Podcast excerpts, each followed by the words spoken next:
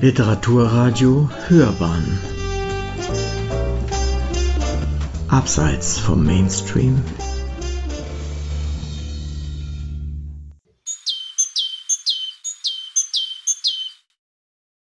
Ich bin zurück in der Stadt. Und immer, wenn ich nach den Wochen im Hochsommer auf dem Land wegfahre, verspüre ich so eine Wehmut. Die Farben des Sommers sind denen des frühen Herbstes gewichen, Blattränder wellen sich, Eicheln fallen vom Baum, das Eichhörnchen ist plötzlich wieder da und sammelt sich durch die Nüsse, die Astern beginnen zu blühen, das Basilikum, das klassische, welkt, weil die Nächte zu kühl werden, nur das stabile, dunkelblättrige mit den roten Blüten mag auch den Herbst noch. Die letzten Tomaten reifen, die Birnen fallen vom Baum.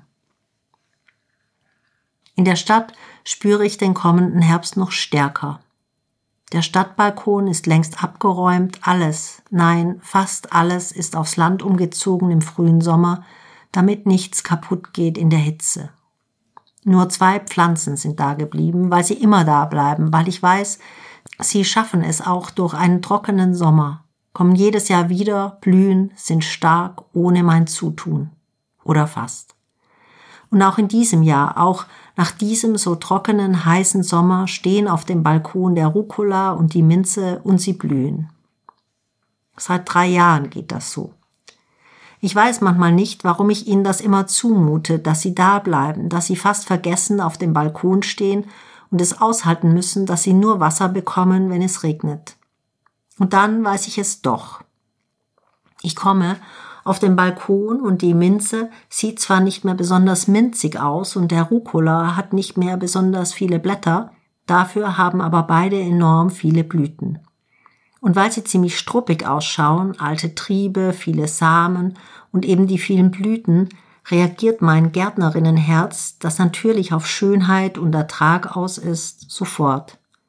Die Samenkapseln und Blüten müssen weg, denke ich, damit die Pflanzen von unten wieder Kraft sammeln und sich stärken können.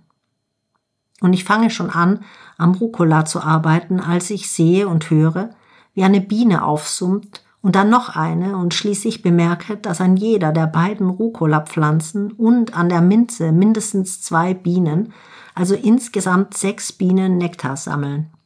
Und irgendwie macht es da wieder Klick in meinem Kopf. Also in diesem Moment weiß ich, warum es gut ist, dass diese Pflanzen da den Sommer auf dem Balkon verbringen.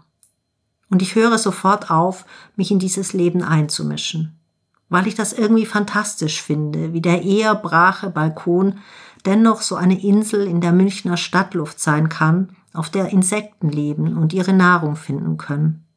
Und also setze ich mich auf den Stuhl und schaue ihnen einfach nur noch demütig zu.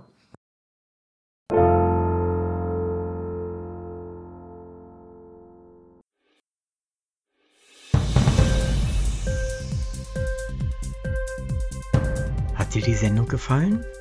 Literatur pur, ja, das sind wir. Natürlich auch als Podcast. Hier kannst du unsere Podcasts hören. Anchor, Spotify, Apple Podcasts, iTunes, Google Podcasts, radio.de und viele andere mehr.